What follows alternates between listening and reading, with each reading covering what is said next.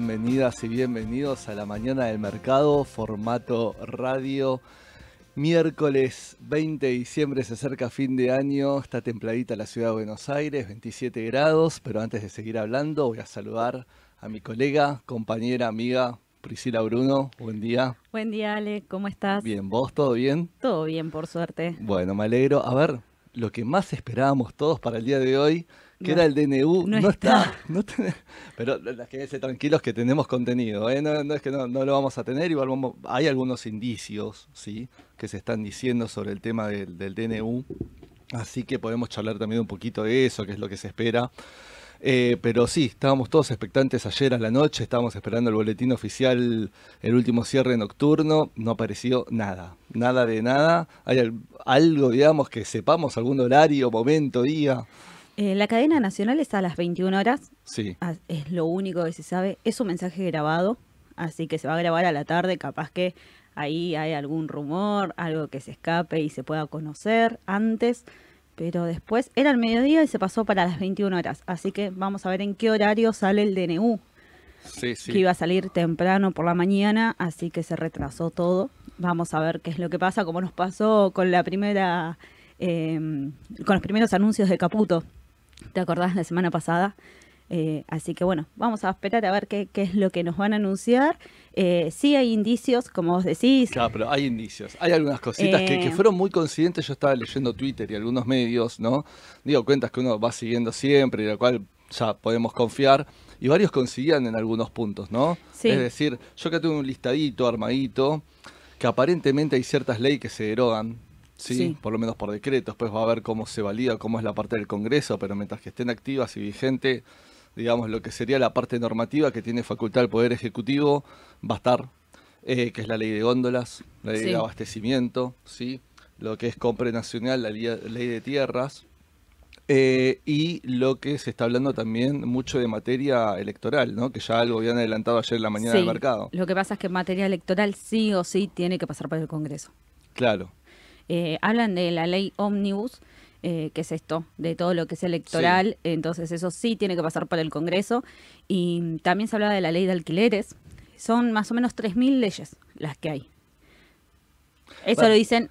dice que va a ser un choquelazo el DNU, va a estar... 600 artículos. Es decir, va a ser Por lo menos lo que se con- lo que dicen los medios de comunicación. Después hay que ver qué es oficial, qué, qué realmente hay y qué no dentro de ese gran DNU. Eh, primer DNU de mi ley, primera cadena nacional y empezamos con 600 artículos. Es un montón. No, tres tomos de Harry Potter, más o menos. Es más o menos, sí. Sí, es decir, impresionante. Sí, sí, sí. Son un montón de temas, son un montón Eh. de temas. Es decir, mañana me parece que Eduardo y Sole van a tener laburito ahí explicándonos también, pero, pero hay un montón de temas. Hay un Sí, montón. porque es un, aparte de, de los 600 artículos, uno lo tiene que leer, comprender. Eh, yo, mi ley va a salir a la, bueno, va a salir este video a las 9 de la noche para Sale explicar, grabado, ¿no? sí, para explicar todo el DNU que va a salir.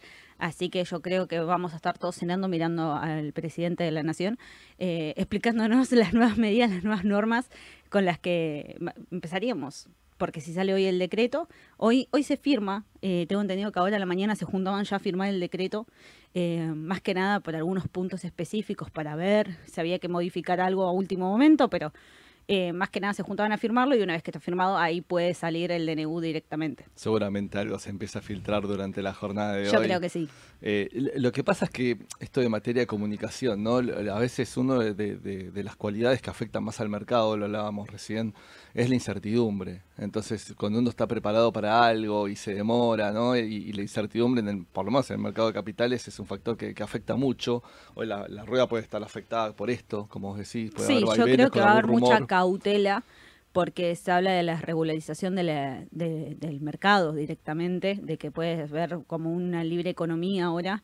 Entonces yo creo que va a el mercado va a esperar a ver realmente qué dice ese DNU y en qué que se basan esos decretos, eh, esos artículos del decreto para poder actuar en frente a lo que va a pasar. Yo creo que va a haber mucha cautela, puede haber volatilidad, sí puede haber mucha volatilidad. Eh, los tipos de cambio ayer subieron un poco, estuvieron en un momento en la rueda todos al alza, Igual está, se mantiene muy bajo. sigue estando bajo. Sí, sí, sí. Bueno, justamente el título del decreto es eh, decreto de desregulación, como todos lo están titulando, ¿no? Sí. Es decir, eh, así que evidentemente va a haber un montón de cuestiones ahí. Ahí está eh, uno de los más allá de lo de la parte electoral, de boleta única, digamos, de derogación de las pasos, eh, también hay materia impositiva, el tema de ir bajando progresivamente el impuesto a los bienes personales, esto Sí. se va sumando a lo que ya habían adelantado un poco de, de las medidas de poder anticipar eh, el impuesto, hay que ver si trata sobre lo mismo o es más específico sobre lo mismo o es más amplio sobre, sobre este impuesto anual, digamos, que, que recae en los argentinos. Eh, y en materia laboral hay- hay- se rumorean muchos cambios, ¿no? Es decir, la eliminación de algunos conceptos en los cálculos de las indemnizaciones, el tema de- del no pago de multas, si vos no tenías registrado un empleado, por ejemplo. No se paga más Eh, multa. eh, digamos, esos son rumores que están circulando en lo que es materia, eh, de, digamos, en la parte de materia laboral, periodo de prueba extensible, de tres, Sí. dicen a seis meses u ocho meses. Se habla también Em, de, de una baja en las alicuotas, eh, de lo que se va a aportar, de lo que aportan las empresas y lo que aportan los empleados. Ah, sí, también de un fondo. Quieren comprar el modelo de la UOCRA, de, de- de que la parte indemnizatoria salga de un fondo que se va a hacer con parte de empleador y empleado. Bueno, son rumores igualmente, ¿no? Es Sí, es todo rumores, es más o menos lo que están mencionando los diarios, eh, pero bueno, todavía hasta que no salga el decreto y no tengamos nada oficial, no podemos confirmar nada. Sí se va a mover el mercado por estos rumores que hay Es a que base. al ser tan amplio, tan amplio, va a haber cuestiones que impacten en el mercado de capitales. Es decir, no, no me queda duda de que va a haber cuestiones, es decir, preparémonos nosotros hoy a una semana, a un día volátil, como vos dijiste, mañana seguramente vuelva a hacerlo, porque posiblemente, eh, yo lo que charlo con, con mis clientes todos los días, ¿no? Eh, y lo comparto con ustedes, es decir, el tema de em, que estamos susceptibles a las noticias, a las medidas, a estos cambios. Entendamos que estamos con un cambio significativo, digamos, del rumbo de- del país y de la economía. Entonces, em, los activos van mucho a eso. Digo, porque mucha gente nos pregunta, ya estos días nos conectamos, contestamos también eh, durante los vivos, se aclara en los vivos, pero mucha gente, obviamente, lo cual es entendible, el inversor del otro lado con mucha incertidumbre, vamos por acá, ¿qué opinan del plazo fijo UVA? ¿Qué opinan de tal instrumento, de tal otro? La realidad es que uno puede hacer muchísimas conjeturas, pero todo va a estar, reitero esta palabra, susceptible, los activos están susceptibles a toda nueva medida, a todo nuevo cambio, y lo cual a veces, si bien podemos estimar por dónde podría venir la mano, es sorpresivo el momento. Si sale el decreto, nos pasó la otra vez con el dólar a 800 que nadie lo esperaba, entonces así sucesivamente pueden ser distintas las cosas que nos sorprendan, eh, lo cual es muy difícil programar en este corto, ¿no? Exacto, sí, en el corto plazo está muy difícil y no recuerdo quién era el funcionario, pero dijo que la semana que viene vamos a tener una semana de anuncios, de muchas normativas y muchos anuncios. Así que la semana que viene, o sea, no procesamos el DNU, que ya me avisa para la semana que viene como diciendo, prepárate que la semana que viene vas a tener también una semana movida. Es Porque para entre- nosotros... Entre la el pavita o el lechón de Navidad y el vitel tonel de fin de año, eh, nos dan un tiempito ahí en el medio para digerirlo. Exacto, sí, sí, sí, te están diciendo eso. Así que bueno, esta desregularización del Estado en un DNU de 600 artículos, eh, tenemos esos puntos más o menos que es lo que está como re- circulando en todos los medios de comunicación, porque yo leí varios y todos dicen más o menos lo mismo. Ley de trabajo, ley de alquileres, eh, habla también de lo de la ley de, de los productos, del Sí, sí, sí, consumo, sí, sí. obvio. Eh, así que bueno, eh, como vos decís, esto va a afectar al mercado. Nosotros hoy hablábamos, ¿te acordás, Ale, de Texar? Que veíamos por análisis técnico que está como para comprar. Sí, sí, vamos a hablar un poquito de los activos, eh, qué está pasando con los activos en Argentina. Eh, Texar está, está en un punto caramelo, ¿sí? Por lo, a ver, está desde la T. eh, Ahí, ahí, obviamente no tenemos acá un gráfico para compartirlo, estamos haciendo radio, pero si uno entra y ve un gráfico ahora de Texar y ve los mínimos crecientes y traza esa liñita, ¿no? Que se llama soporte dinámico, esa línea que va tocando esos mínimos crecientes, está justo tocando esa zona. Y aparte, en lo que va del mes, ¿sí? repasando en pesos, te voy a repasar, digamos, em, es de las más atrasadas. Mientras que hay papeles que han subido, no sé, 18%, 20%, 10%, otros menos, como es el caso capaz de los bancos, ¿sí? Que subieron igualmente un 5, un 6%, pero menos. Texar subió el 1% nada más. Claro. Es decir, encima tiene un atraso, eh, evidentemente, respecto a otros activos. Esto también pasa por algunas cuestiones. Ahora que mencionamos los bancos, siguen estando en el ojo de la tormenta. Sí. ¿sí? Los titulares y la gente y, digamos, los medios siguen hablando del tema del ELIX. A mí, ya, tema del ELIX, es decir, de ya en el último balance, fue tanto lo que desarmaron y pasaron a lo que es Pase eh, el pase, ¿no? El pase, de, digamos, de, con los bancos, con el Banco Central, que no, es que el stock sea tan significativo ahora. Volvieron una parte hasta que lo frenaron y dijeron ya no puedes volver más. Y en enero ya no se licita. No, no, ya no hay más licitación de, de- de- del ELIX. A ver, para que se entienda este punto, ¿no?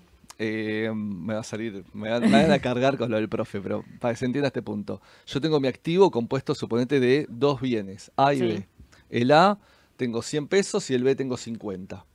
Total activo, 150. Sí. Ahora, paso de un activo al otro, ¿sí? Paso parte de un activo al otro, entonces ponerle que tengo del A 0 y del B 150. Total, activo 150. ¿Qué quiero decir con esto? El activo es el mismo. Y aparte, en la mutación de AB, que estoy dando en este ejemplo, es con el, con el, con el mismo, digamos, deudor, Banco Central. Lo que pasa que sacamos del formato letra al formato pases, que siempre existió, pero están obviamente muy crecidos, sobredimensionados los pases del central Sí. por este cambio de activos que han hecho. Sí, bueno, ¿Sí? también eh, sobre esos activos, eh, después entramos un poco más en lo que es el análisis financiero y un poco económico, porque después tenés que ver cuáles son los, re- los rendimientos, cuáles son los intereses, hablando un poco de balance, ¿no? Eh, te baja mucho el rendimiento, No, no te mataron, te bajaron encima. Vos te pasaste al pase y al pase te lo bajaron al 100. al 100. Es decir, lo, lo que decíamos la, digamos, la, la semana pasada con Sole, ¿no? La licuada, digamos, que, que están haciendo con los bancos. Eh, a mí me genera incertidumbre esto, porque yo creo que en algún balance primero a la trimestral puede haber un impacto ahí, digamos, eh, en ese sentido. Capaz que no lo, no lo notamos y ya advierto de esto, al que le gusta entrar y ver balances, el balance en pesos. Pero como muchos de estos son ADRs en Estados Unidos, Van tratemos de buscarlo en dólares. Porque ahí puede estar realmente ver la diferencia. Porque en el peso capaz no lo vamos a notar demasiado. Claro. Y yo creo que también mucho de esto ya tienen trasladado a precio los bancos, por eso por Ese ahí es vemos eh, una suba, esta suba que vos me mencionas del 5% que están teniendo, yo creo que ya tras eh, lo de la SLIC fue tan eh, importante en el mercado porque fue lo primero que llamó la atención, porque lo primero que dijeron es vamos a atacar las LELIX, entonces todo el mundo que dijo, salgo del banco porque tengo, ¿qué va a pasar con este activo?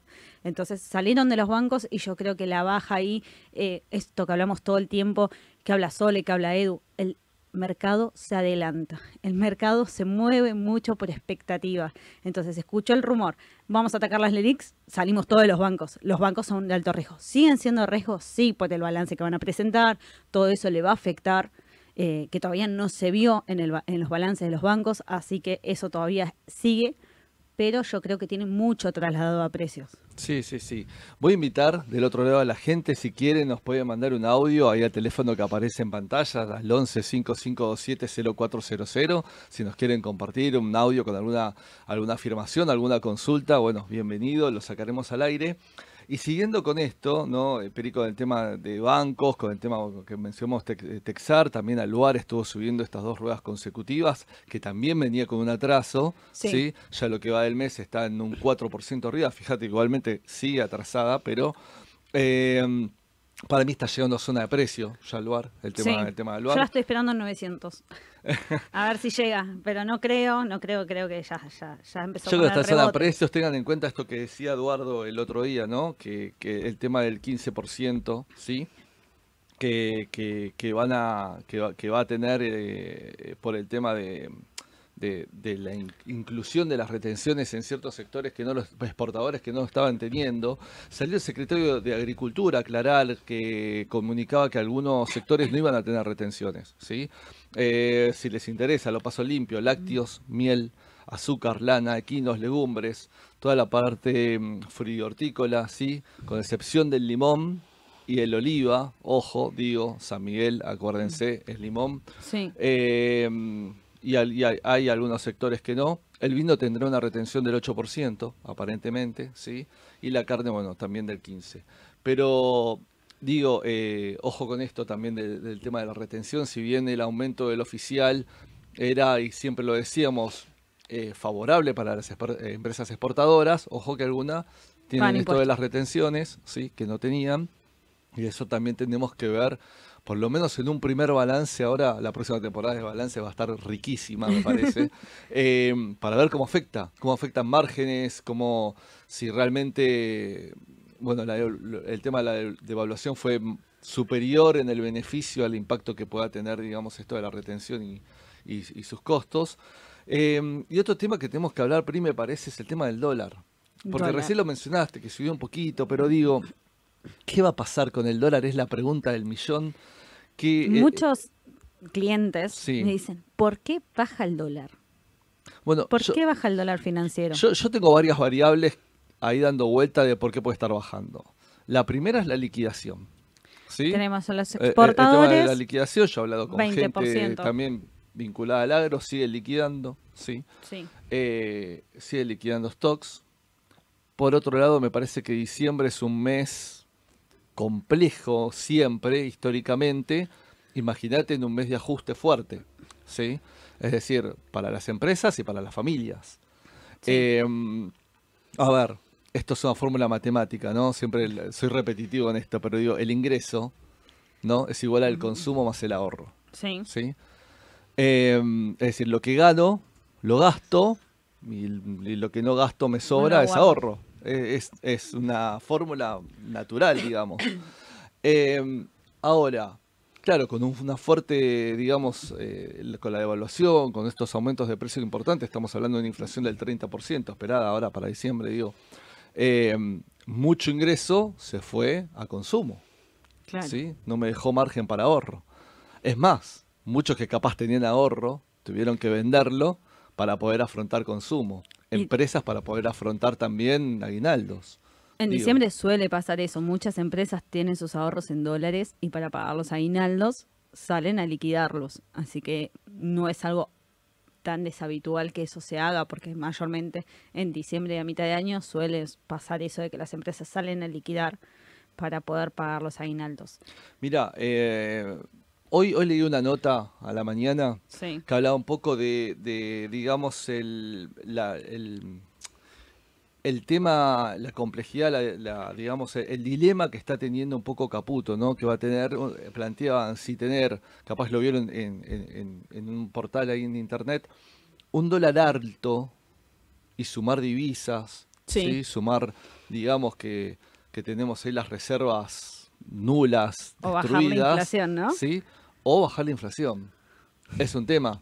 Porque si vamos a subir y tener un dólar alto para, para tener divisas y para tener reservas, Hace eso sabemos que tarde o temprano se traslada a precios. Y si ya arrancamos ahora con un 30, lo que puede llegar a generar es que si generaste una expectativa de hacer un shock ahora para que suban e intentar bajarlo, ¿sí? y que no se te genere una hiper, si vos encima metes un dólar alto, podés tener ese círculo vicioso en la inflación de, de poder llegar a una hiper. ¿Sí? Digo, ahora, qué dilema, ¿no? Porque si yo voy a querer tener, digamos, entonces, intentar mantener este dólar para que en algún momento la gente no se me vaya al dólar, no entiendo un poco la política de tasas monetarias, ¿sí? Es decir, este, este, esta baja de tasas para, para los bancos entendemos que es una licuada, pero nos baja en el sistema financiero las tasas.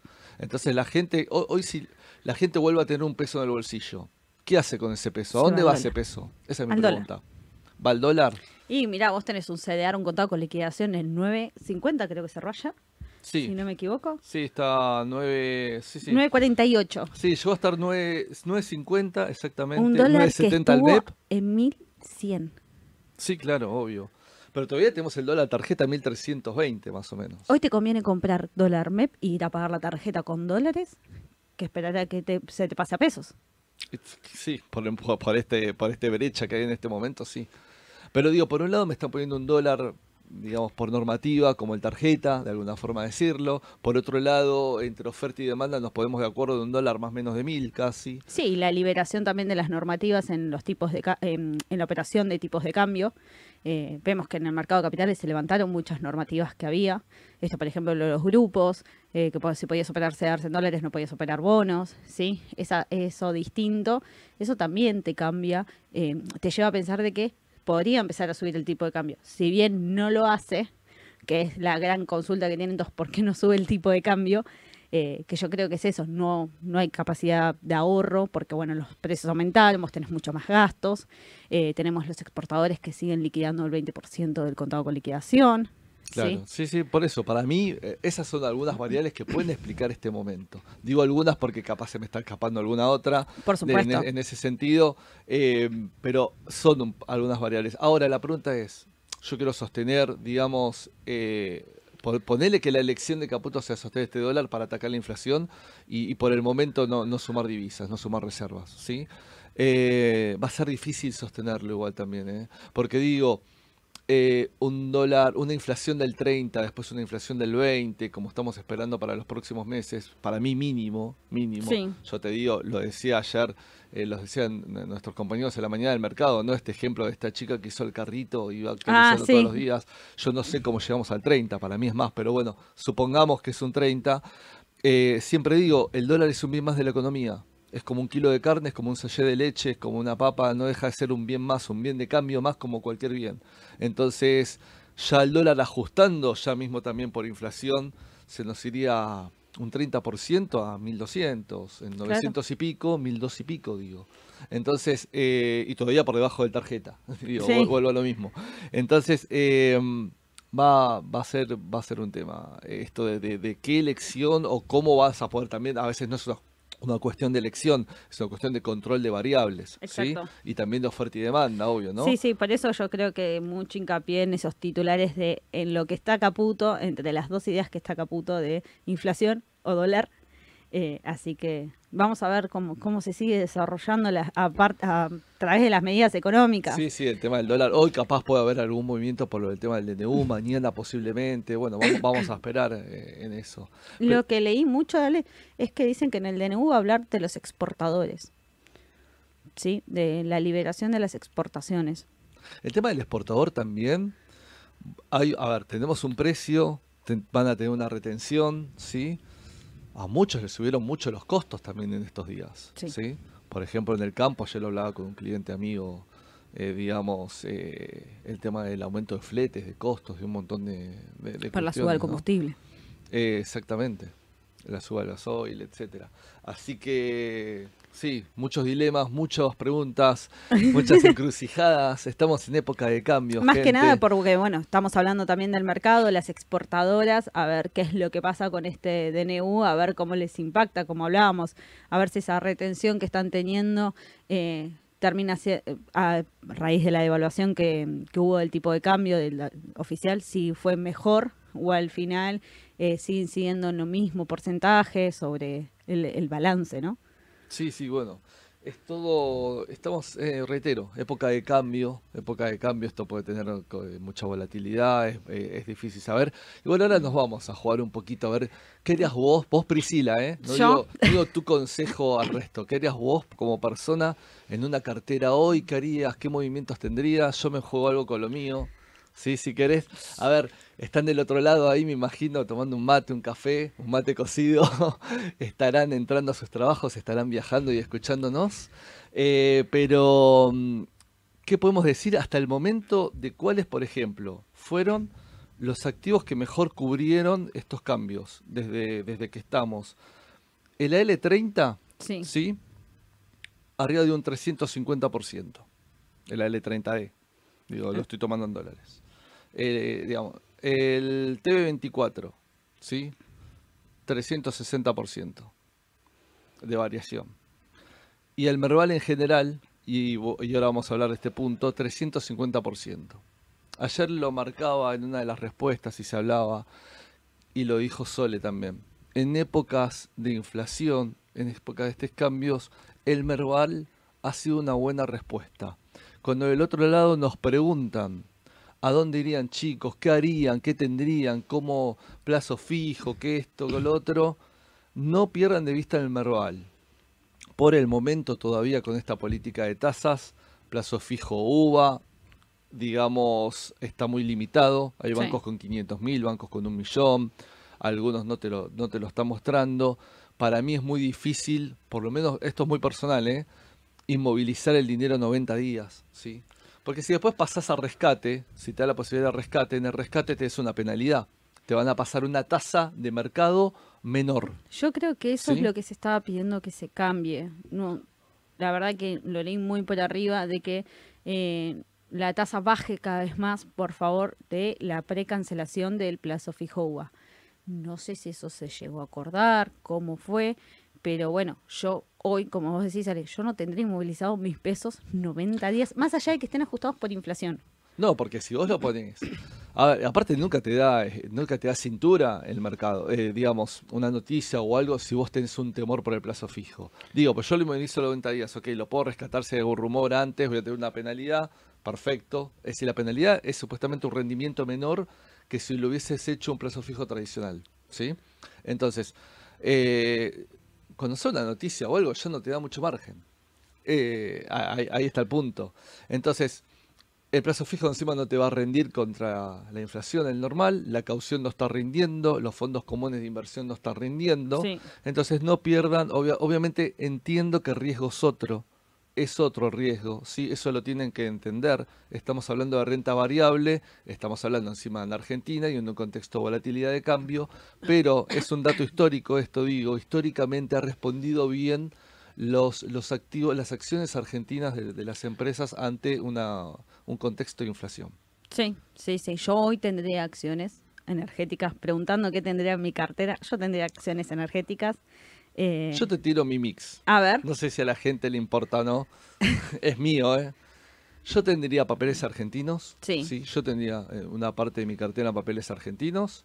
Me concentraría, no entraría a la volatilidad del general, ¿sí? No. Me concentraría en algo de alimentos, que podría ser un Cresud, digamos, por ejemplo, eh, que podría ser energéticas, ¿sí?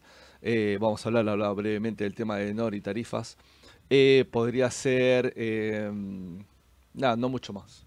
Me, creo que me quedaría por ahí y seguiría manteniendo por el momento el perfil exportador a pesar de todo lo que dije hace un rato. sí, yo Esos papeles. Alvar y Texar tendría, o sea, Sí, más no en estos precios Claro, está. no vendería. Eh, una parte papeles argentinos, otra parte yo tendría activos en dólares, de bonos en dólares. Yo todavía aún en estos precios, por lo menos, yo tendría E38, tendría L30. Mm. Todavía aún en estos precios hasta entraría. Y acordamos, el 9 de enero pagan renta esos bonos. Esos bonos pagan obviamente Y el 9 de pagan en dólares. Y pagan en dólares y sobre el valor nominal. Siempre aclaremos esto. Sobre Yo hoy 100. los pago 30 y pico, 40, ya estamos ahí, están tocando los 40 ya. Sí, Eh, pero me- mi cálculo es sobre los 100, 100 claro, dólares. siempre ¿sí? sobre el nominal. Eh, Exactamente, digo, para dejarlo en claro. Entonces, papeles argentinos, tendría bonos en dólares, tendría un bono ajustable también, Ser, ¿sí? O Me dual. gusta más el dual. Y te voy a explicar por qué el dual, porque está esta dicotomía, me parece que si bien hablaron de la devaluación en función a un camino del 2%, también dejaron deslizado que durante el año podría haber tres o cuatro ajustes fuertes. sí. ¿Sí? Y es más, ya se rumorea que posterior a fin de año, vacaciones, no se está creyendo demasiado que pueda sostener esto del 2% y para marzo, abril o mayo puede haber otra devaluación importante. Entonces, em, yo, yo tendría el dual, porque la expectativa de inflación es alta, ya me parece que eso se fue pasando a precio Sí, también. pero descontaron mucho Sí. luego ser. Yo Sí, vi sí, sí. eso, que toda la ganancia de la semana pasada en dos días desapareció. O sea, yo creo que se movió mucho por expectativa al inicio de la semana pasada con todos los anuncios que hubo Sí. y después eso en, rápidamente se hizo un... Está bien, en tres días habías ganado un 30%, entonces yo creo que hubo una toma de ganancias importante y que está esta posibilidad de los bonos soberanos que pagan renta, ¿sí? Y siguen subiendo y siguen teniendo perspectivas de crecimiento. Yo creo que hubo un pase también ahí de, de ser a eh, soberano. Sí, puede ser. Pero no, yo no dejaría de no tenerlo en mi cartera, por las Yo dudas. tendría, Porque en este, decís, en este clima mix. de cambio, en este clima de cambio me parece, este clima que capaz la inflación puede ser, ya la inflación esperada es fuerte, puede ser peor todavía. Entonces, no dejaría de tenerlos, pero iría por un dual, por las dudas, Por este tema de devaluación. Aparte todavía el dual, a mí por ejemplo par- particularmente, he coincidido con Aye, ¿sí? el TDG24, el de agosto, Sí. está bien para entrar todavía. Digamos, sí, obviamente creció un montón, etcétera. Pero es un papel que veía mediano, Pero todavía no muy corto. Tenés que entender que tenés que tenerlo un poco más a- a- pensando en mediano. Lo tendría. Los duales todavía no valen 800 como está el dólar oficial. No llegan a 800 todavía. No, no, no. Entonces todavía eso. se tienen que ajustar. Eh, yo, te, yo tendría duales, tendría alguno por ser. eh, Y te sumo lo último. Creo que el ser va a subir un poco más. Y te sumo lo último, es decir, mi, mi- mi cuarta pata de, de la cartera, no dejo de no tener eh, CDRs. ¿Sí? No dejaría de no no podemos tener CEDARs por la idoneidad, pero... No, eh, bueno, digo, en mi cartera ideal, digamos. en la mi cartera car- eh, ideal, en mi sí. cartera. Yo te creo diría, que es momento de tener así un mix bastante importante, tener la cartera bien diversificada, porque como decimos, hoy estamos a la expectativa de noticias, eh, va a haber bastantes variables, eh, esperamos un dólar oficial a 6.50, pasó a 800, entonces todo eso después impacta en el mercado. Hoy tendría también acciones, CDR, tendría bonos, Esos cuatro grupos. tenía Bonos en dólares. Acciones soberanos. argentinas, selectivo en acciones y si argentinas tuviera la posibilidad me voy a Estados Unidos también a operar, para tener todo. Bueno, bueno, todo. Estados Unidos, bueno, nosotros cerraba siempre te- hablamos de esto, no abrimos una cuenta aparte, con la misma cuenta pueden operar en el exterior. Exacto. Y en Estados Unidos obviamente hay muchísima más diversidad, hablamos que el mercado más grande del mundo, Wall Street, tenemos muchísimos más ETFs, yo amo los ETFs porque me parece un instrumento fantástico. eh, que nos- tu cartera con tres papeles. Aparte, Súper aparte, aparte me gusta porque es por, por topic, no por ítem. Es decir, yo puedo elegir un, un- Energía. sí, puedo elegir no sé, papeles del sudeste asiático y los tenés. Países eh, emergentes. Nada, es fantástico. Los ETFs es un me mundo pasaron uno de fantástico. Japón. Sí, sí, los hay. Hay de Japón, eh, de Brasil, bueno, se cotiza en Argentina también como CEDAR, ¿no? El de Brasil, el EWZ. Eh, me parece esto, ¿no? Yo particularmente, para cerrar, estos cuatro, estos, algunos papeles argentinos selectivos, bonos en dólares, bonos ajustables para mí duales Sí. en esa elección y algunos CDRs que no tocaría. Para afrontar esta transición, esta incertidumbre, posiblemente haya una normativa o algo que uno de estos cuatro grupos me lo afecte, pero me lo puede compensar el otro. ¿Se entiende, Sí, Pri?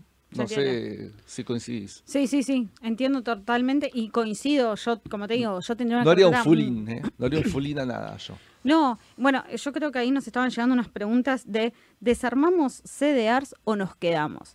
No, yo no desarmaría. Yo no, desarmaría CDRs ahora. Si vos tenés todos CDRs y estuviste en- tuviste una ganancia un 300% desde que lo compraste, un 200% porque lo compraste a un dólar, no sé, de 600, y mm, decís, bueno, sigue bajando porque baja el contado con liquidación, no sé qué hacer. Yo creo que podés tomar un poco de ganancia y pasarte, si querés tomar más riesgo, a activos argentinos Sí. eh, para poder diversificar la cartera y no quedarte 100% comprado en CDRs.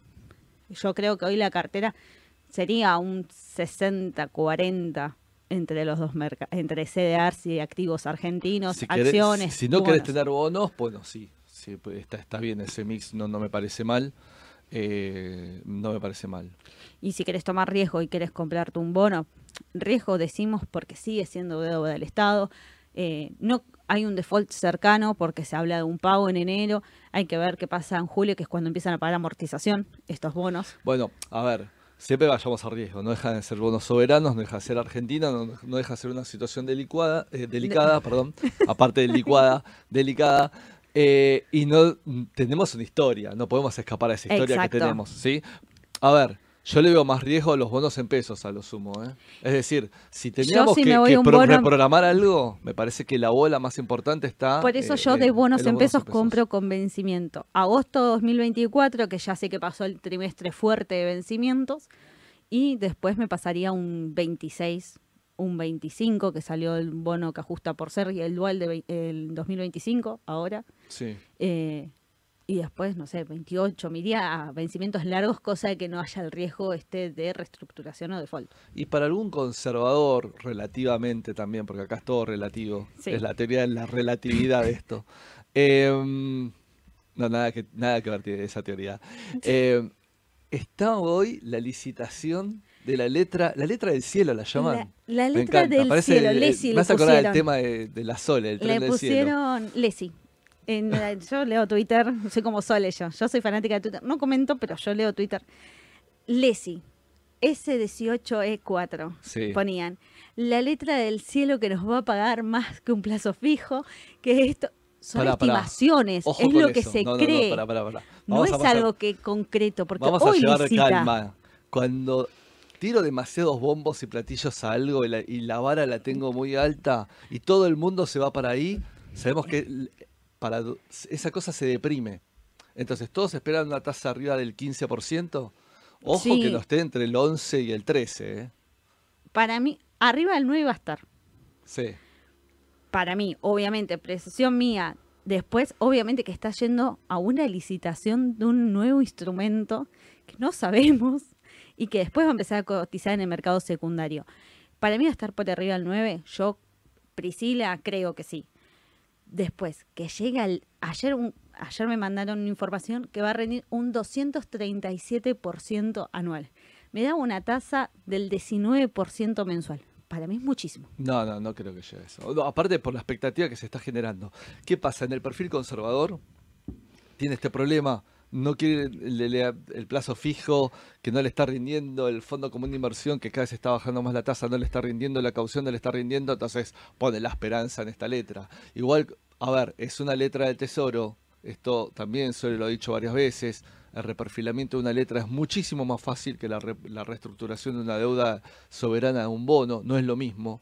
Así que siempre esos riesgos están. Sí, ¿sí? Yo igual creo que licitando a 20, eh, 28 días antes de que, de que venza, porque dura 28 días la letra. Sí, sí, sí, el hasta el 18 de ¿no? enero vence. Arranca el 90, 90 y pico. Técnicamente, para explicarlo para, para quienes no- nos están escuchando, es una letra de descuento. Arranca en 90, 90 y pico y va a ir subiendo hasta llegar al 100. 100.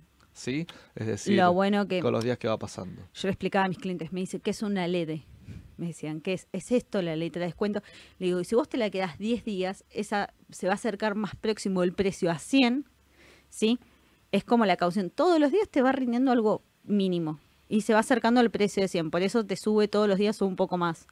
Pero bueno, no sabemos a qué tasa va a salir. Y al mercado menos. No, Todavía. no, pero ya, ya desde el título está inflada. Ojo Pero con esto. no digo. sé por qué le dicen la letra del cielo igual. Yo creo que es porque es la única letra que tenemos, eh, porque no hay LEDs.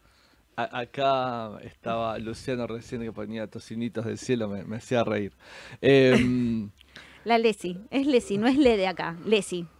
No, no, eh, lo, lo vi mucho en Twitter y, y me llamó mucho la atención. Yo dije, ya está, inventamos un nuevo instrumento en el mercado, la letra del cielo.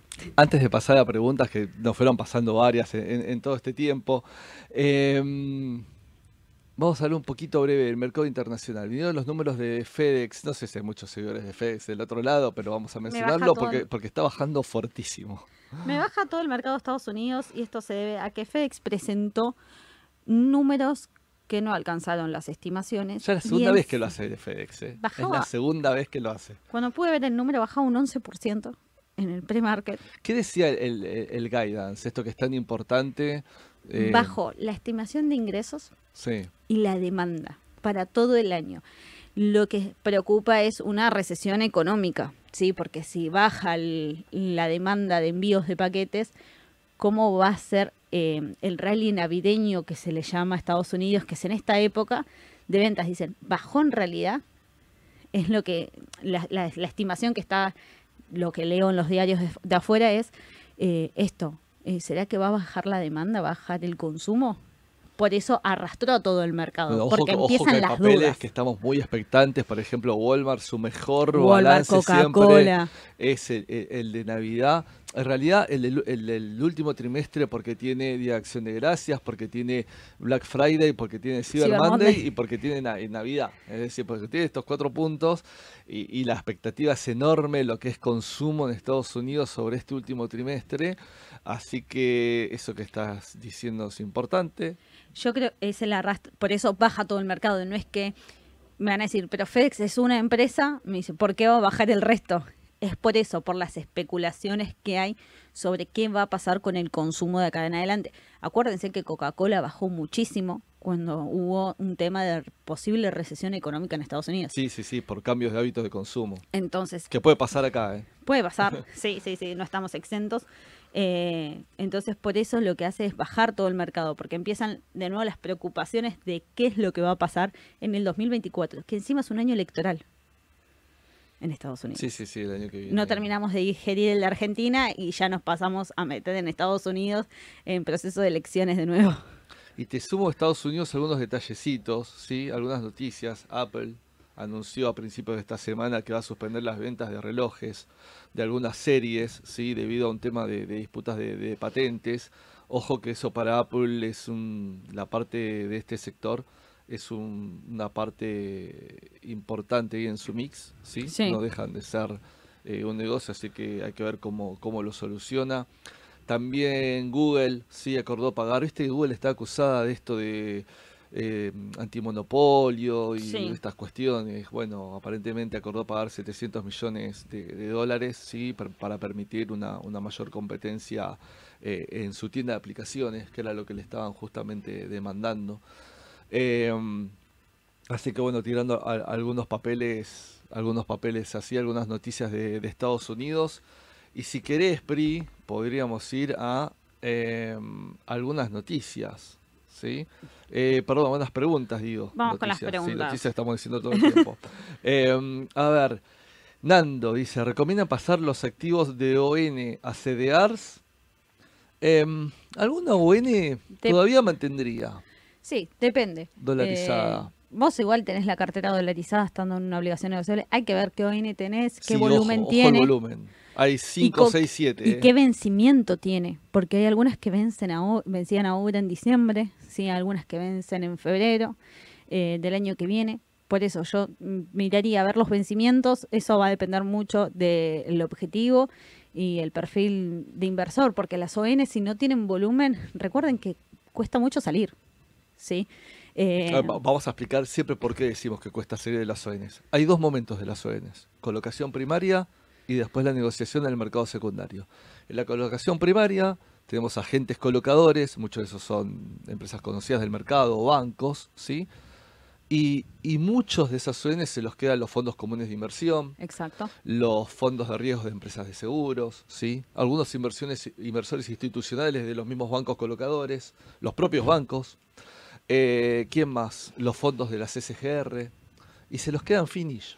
Entonces no salen después al mercado a venderlo. Y entonces voy a la otra parte, en el mercado secundario, pues no tiene mucho volumen. Puntualmente, porque en los últimos tiempos importadores estaban muy limitados en qué activos poder operar, ¿sí? ahí se empezó a generar un volumen de algunas ONs en el mercado secundario. Para- eh, Sí. Haciendo historia de ONs estoy hablando, no sé. Em, entonces todavía de hecho hay algún volumen en 5 o 6 ONs, no mucho más, No con un volumen muchas, considerable. Va a depender de qué ON tenés. IPF, Generación Mediterránea, algunas más. Pampa, eh, tenés, eh, no son muchas. Bueno, yo tengo muchos clientes que son importadores, entonces operan mucho la legislación local.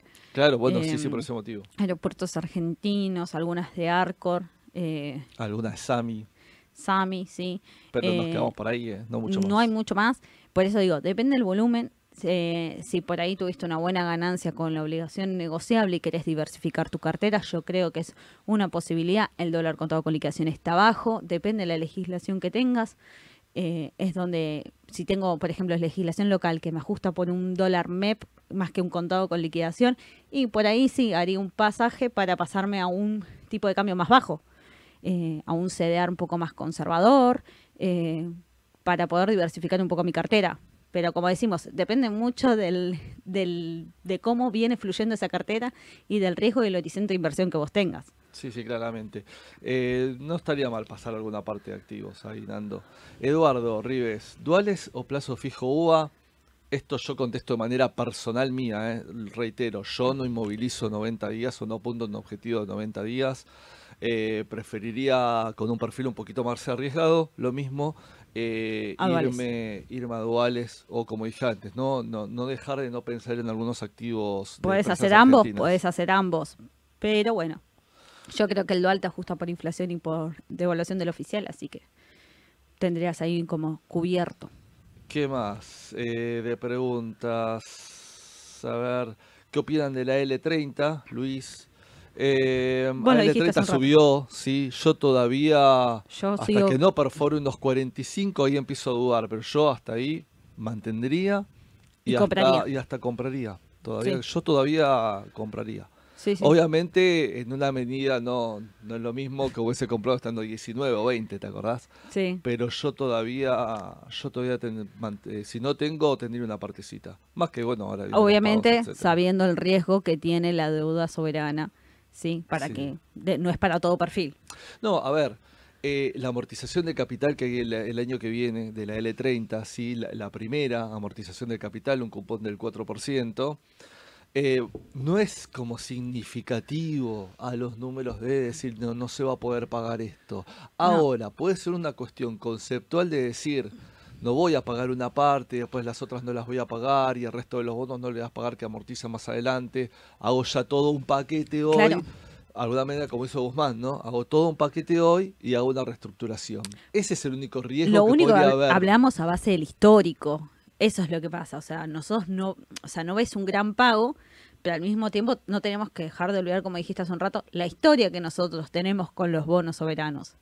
¿Sí? Esos, los AL vienen de la reestructuración de los AI 24, para que eso quede también en... Por eso hablamos del riesgo, no hablamos eh, de, de, en sí. Y yo creo que los bonos no van a tener altísima volatilidad como, están como estuvieron teniendo hace un par de meses atrás. Yo creo que están más tranquilo todo eso. Después tenemos Sofi, día y Tenaris, me parece que puede ser una opción. Bueno, lo hablábamos recién, más que nada. A ver, eh, en realidad, perdón, hablábamos de Texar, ¿sí? Eh, estamos hablando de acero. Tenaris no me parece mala opción si empieza a rebotar el precio del petróleo, que pareciera que está rebotando un poquito. Y acá me sumo al XLE, me sumo a Chevron, me sumo a Exxon, me sumo a Vista. Sí, igual yo el precio del petróleo es algo que seguiría todos los días si estoy invertida en, energía porque todavía sigue el conflicto de Rusia, eh, después tenemos el de Ucrania. Eh, la demanda china. La demanda de China. Y tenés Estados Unidos que no quiere que le suba la inflación. Entonces, Estados Unidos interviene en el mercado de, petróleo directamente, liberando barriles para que no suba, para que a ellos no se les genere inflación. Por eso le digo, es un mix lo que hay detrás del precio del petróleo y hay que seguirlo de cerca. Bien, después, ¿qué más? Eh, Víctor dice, Víctor Miranda, hola, ¿cómo se puede invertir en el Merval? ¿Sería a través de algún tipo de fondo común de inversión? A ver, Víctor, eh, vos a través de una LIC podés invertir directamente eh, los activos que en los activos que querés comprar, ¿sí? del Merval. Obviamente hay fondos comunes de inversión que indirectamente estarías comprando a través del fondo común de inversión acciones. Pero si querés, mandate vos mismo a través de una LIC. Eh, si querés, podés contactarnos a nuestro número ahí abajo, a nuestros medios. si querés, te podemos profundizar, digamos, con, vos esto. Eh, pero podés comprar directamente los activos que quieras, acciones, CDR, bonos. Eh, hay una gama ahí impresionante de cosas que uno podría invertir. Sergio dice desarmar CDR, so nos quedamos. El tema del CDR es, primero, que es capaz parte de riesgo de Argentina, si no querés estar en esta volatilidad. Obviamente que te va a pegar el tema del tipo de cambio, entonces hoy muchos se, se, se, pueden estar enojando por el tema de que, no, pero mira, Ale, el tipo de cambio está planchado, no aumenta, al contrario, bajó, mi inversión bajó. Claro. A ver, ojo, paciencia, porque no está nada dicho todavía con el tema del tipo de cambio. Eh, así que yo, reitero, no desarmaría posición de... Más con la baja que tuvo si vos pensás que puede llegar a rebotar el tipo de cambio, no desarmaría posición de CEDAR. Pero como siempre hablamos, eso depende si estás 100% comprado o no. No, no, no, no, no. Em, así que em, me parece que, que, que, no sé, yo, yo todavía dejaría. Es decir, como Yo lo que tengo, ¿eh? o sea, lo que tengo ya mantendría. Como digo, si tengo una ganancia de un 300% y estoy toda comprada en CERS y me quiero pasar un poco más a algo más de riesgo o a indexarme algo por inflación, mm, tenés posibilidad de desarmar, pero no desarmaría toda la posición.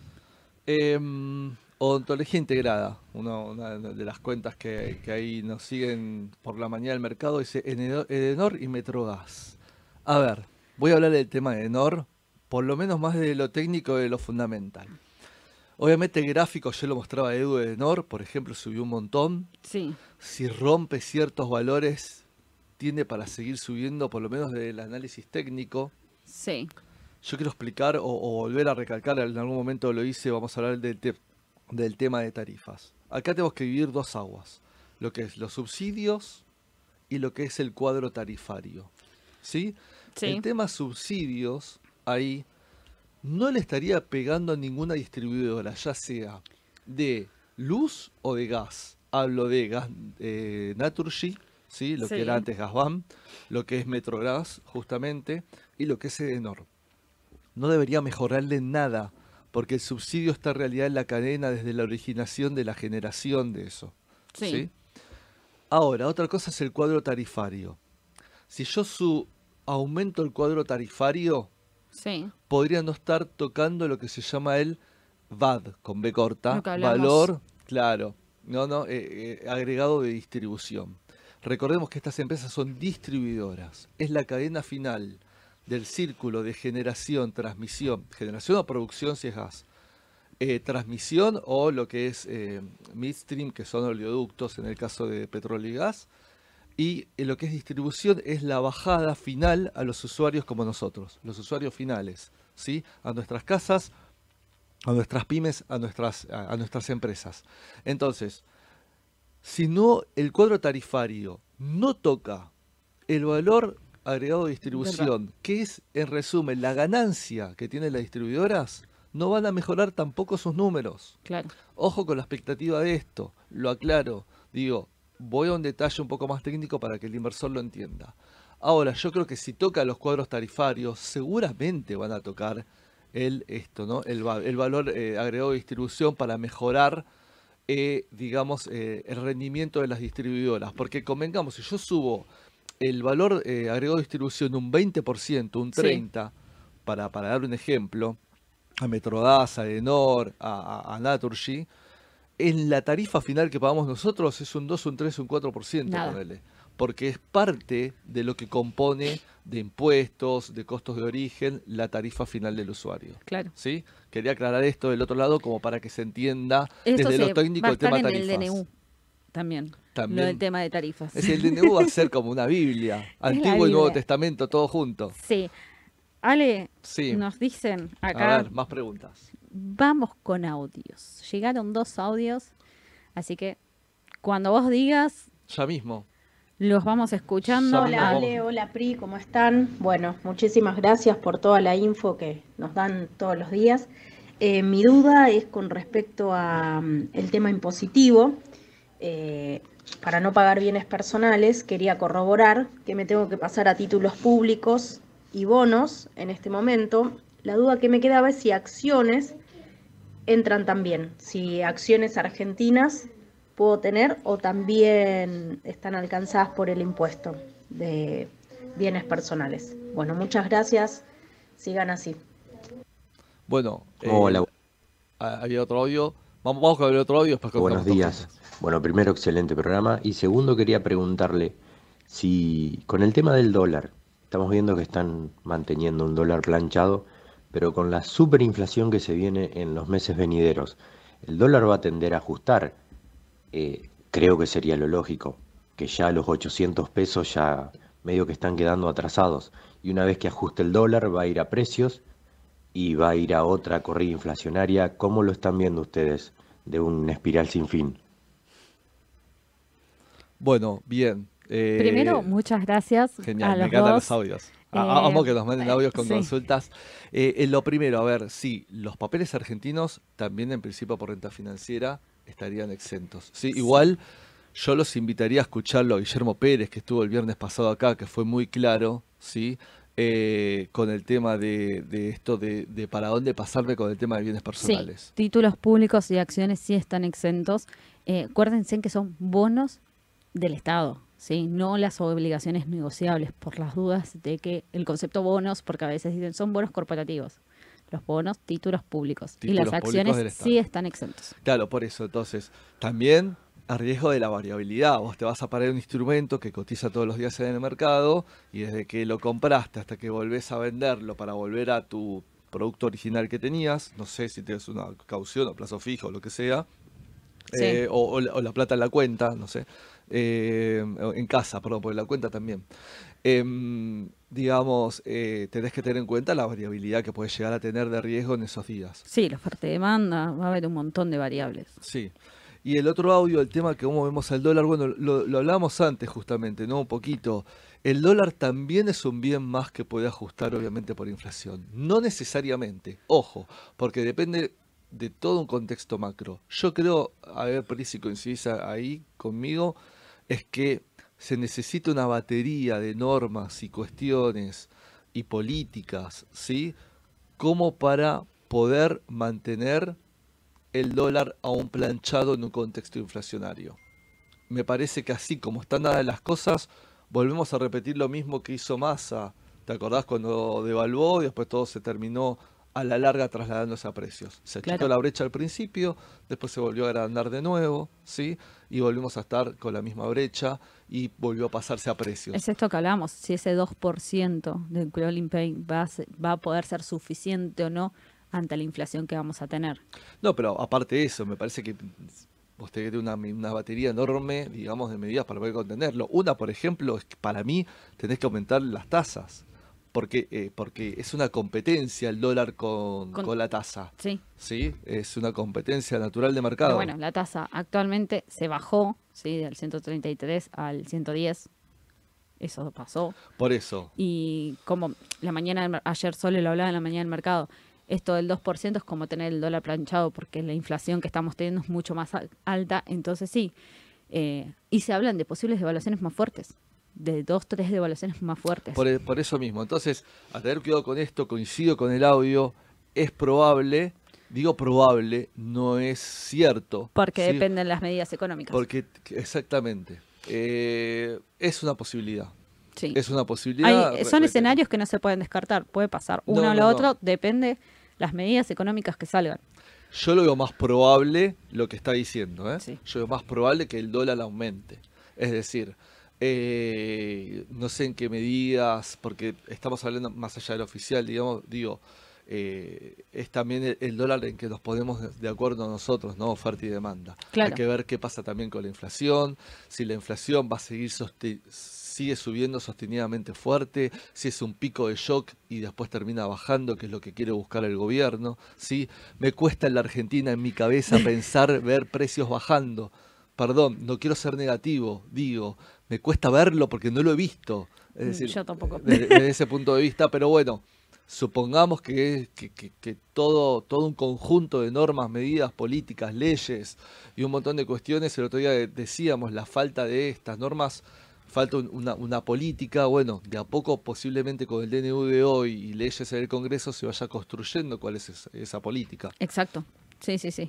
Así que bueno, 10 y 42 de la mañana ya estamos por cerrar, ¿sí?